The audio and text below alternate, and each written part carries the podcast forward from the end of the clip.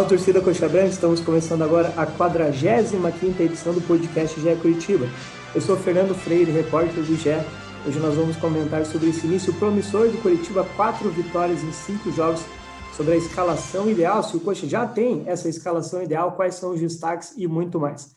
Para falar sobre tudo isso, conto com a presença da Rafaela Potter, repórter do Globo Esporte Paraná. Tudo certo, Rafa? Oi, Freire, olá a todos, tudo certinho. Coritiba realmente com início de temporada que se o torcedor ainda estava meio chateado, né, com a temporada passada, voltou a ter confiança outra vez. Ainda mais depois desse jogaço, né, 3 a 2 sobre o Operário, Curitiba garantido na terceira fase da Copa do Brasil. Outro convidado hoje, finalmente a gente vai conseguir gravar um podcast junto Rodrigo Saviani, repórter do GE, ele cobre principalmente Londrina e Operário no site, mas sempre acompanha também Curitiba, Atlético, Paraná, é o nosso coringa e faz tudo do site. Tudo certo, Rodrigo? Seja bem-vindo. Tudo certo, Freire. Oi, Rafa. Oi, pessoal. Finalmente, né, conseguimos encaixar os horários, né, as coberturas, e é uma honra estar falando com vocês aqui nesse podcast, né, falar um pouquinho desse início, como você bem colocou, né, o início que dá uma, um bom ânimo até para o torcedor, Curitiba começa muito bem essa temporada, até além do que muita gente esperava. É, a campanha do Curitiba, por enquanto, são de quatro vitórias em cinco jogos. Né? O Coxa ganhou do União Rondonópolis na Copa do Brasil, do Maringá, do Cascavel CR no Campeonato Paranense e agora, por último, do Operário na Copa do Brasil. A única derrota foi justamente para o Operário pelo estadual, mas o Coxa usou um time de reservas. É, lógico que desses é, cinco jogos aí, só o Operário é o time que está na Série B, né, o time mais forte entre esses todos. É, mas, enfim, é, é, de qualquer forma, é um, é um início promissor, quatro vitórias, uma, uma campanha muito legal. O time titular tem 100% de aproveitamento. É, Rafa, como que você viu essa campanha do Curitiba? Teve é, pouco tempo ali né, entre o Brasileirão e o Paranaense, o Morinigo deu já algumas ideias, e além dos resultados, o Coxa acho que tem jogado bem, né? Lógico, não, não seria tão interessante ganhar de 1 a 0 ali, jogando mal. Eu acho que o Coxa, mesmo em jogos em que ganhou apertado no, contra o Cascavel CR, só que foi 2 a 1 o Coxa jogou bem, poderia ter feito muito mais. Enfim, como você vê esse início do Coxa? Freire, é outro Coritiba, completamente diferente. Isso que o trabalho do Gustavo Morínigo começou é, no ano passado, né, no fim ali da temporada, né, no fim da temporada passada, e a gente já consegue ver que é outro Coritiba. É, como você disse, os resultados que vieram vieram com um coxa jogando bem, e até eu li a tua prancheta ali, tua reportagem da, da prancheta do Freire, eu concordei muito, e ontem a gente viu isso muito no jogo, que é a movimentação que o Coritiba tem feito, é, principalmente ali no ataque. No começo do jogo ontem, o Igor Paixão, ele uma hora estava aberto pela direita, depois você já via ele ali pela esquerda.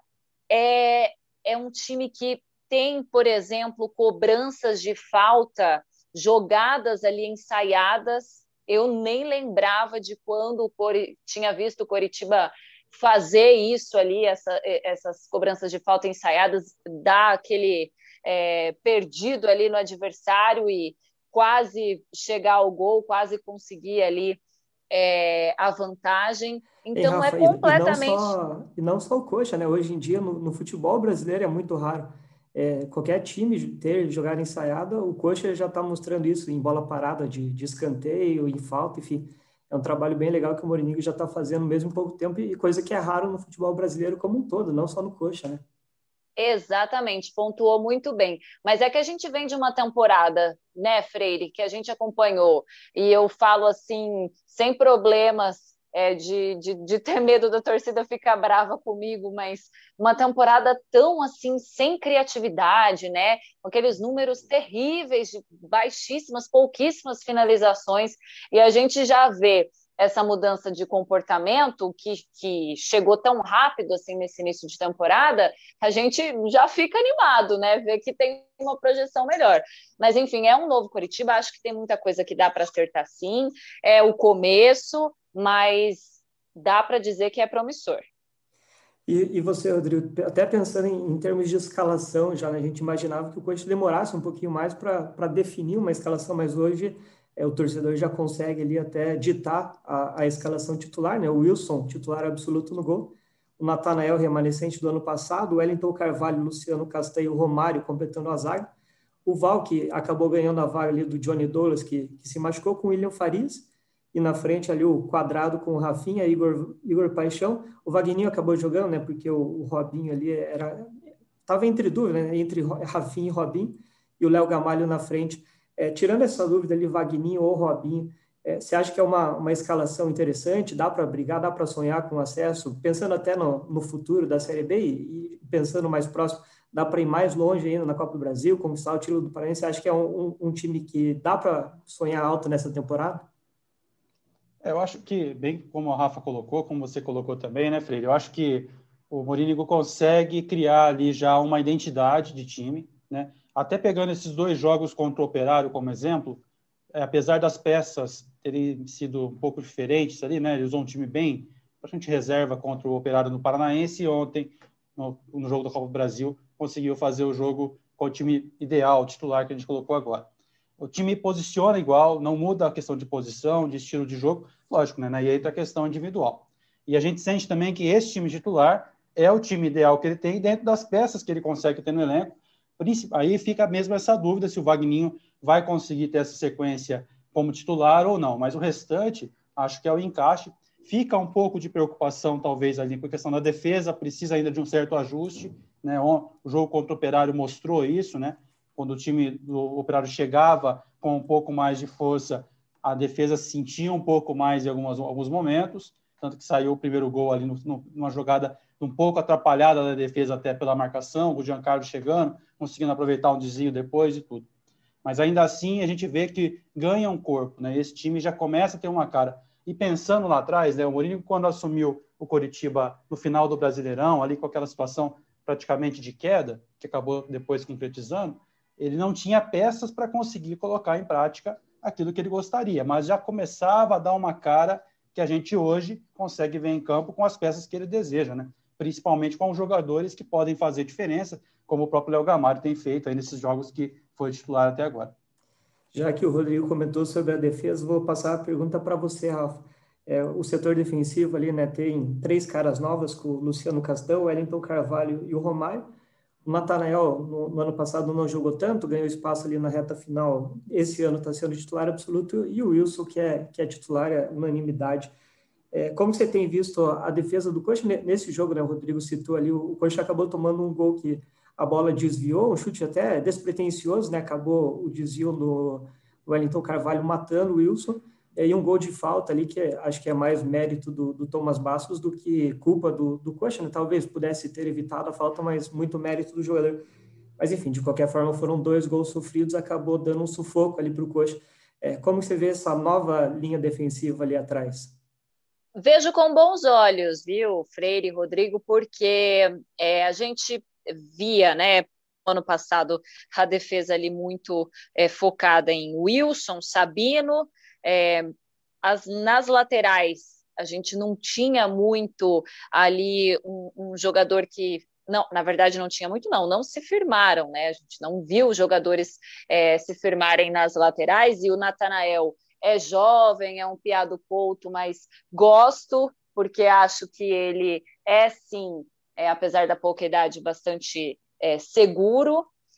Na lateral esquerda, que era um grande problema, a gente eh, já vê ali o, eh, o Romário eh, bem posicionado e gosto também do Castanho e do Wellington Carvalho. Eu acho o seguinte, Freire, como você disse, se a gente comparar é, só com o jogo de ontem, pegando, como você falou, da, da cobrança de falta do, do Thomas Bastos, que foi uma excelente cobrança, realmente ali o Wilson nem saiu na foto, acho que também nem tinha muito o que ele fazer, mas é, vejo que está se criando na defesa uma consistência importante, principalmente nas laterais, que era uma coisa que a gente não via e que o Coritiba estava devendo na temporada passada. Agora vamos ver, porque também são poucos jogos, né, Freire?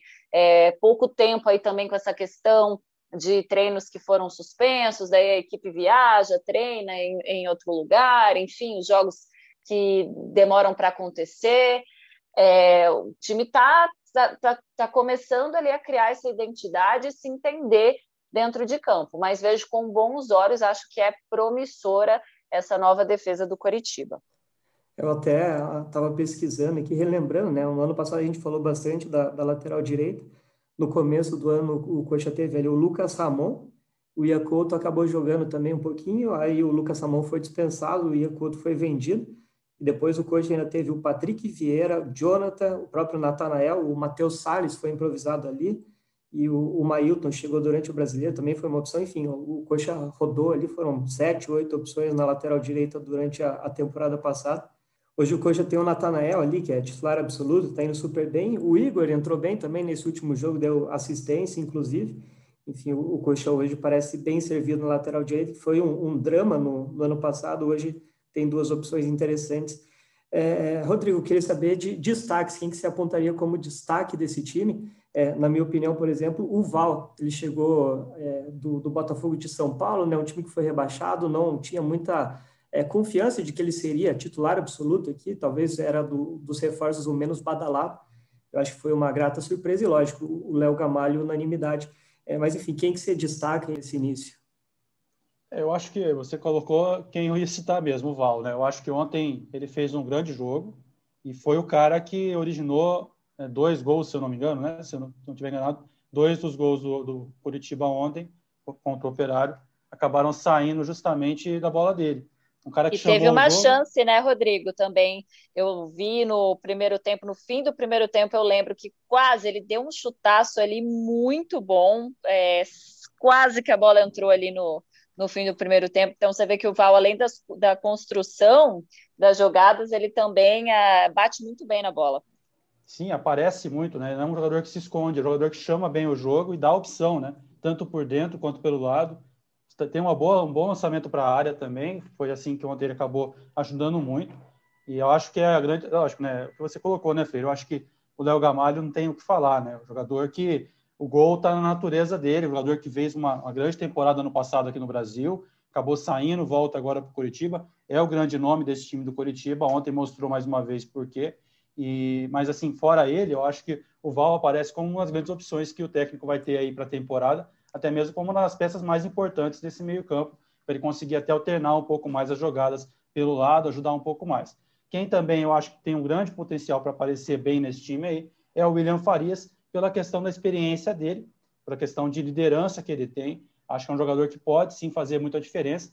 E o Igor Paixão, nesse jogo de ontem, acabou não aparecendo tanto, né? Contra o Operário, acabou não aparecendo tanto. Mas é um jogador que fez uma temporada, um final de temporada bom com o Londrina né, na Série C do Brasileiro. Precisa ganhar um pouco mais de sequência, precisa ainda ter um pouco mais de tempo para realmente deslanchar, mas é um jogador que, para essa saída rápida, para ter essa válvula de escape pelos lados, acho que ele vai ser, ter uma grande importância, talvez não só como titular, talvez ele tenha que oscilar ali um pouquinho, porque é natural, mas fica uma boa opção aí para o técnico ao longo das partidas. É uma coisa interessante do Igor Paixão vai ser a concorrência ali na frente, né? Porque tem o próprio Wagner, que a gente já citou aqui, mas o Valdeci foi super bem no jogo contra o Operário pelo Paranaense, o Ceruti está entrando praticamente todo o jogo, tem o Thailson, enfim, a disputa ali na frente vai ser bem legal. Rafa, além do, do Val, do Léo Gamalho, quem que você destaca também de grande nome do Curitiba nesse início de temporada? Olha, é, até estava pensando aqui que já imaginei que você ia me perguntar também, ia falar justamente do que o Rodrigo falou.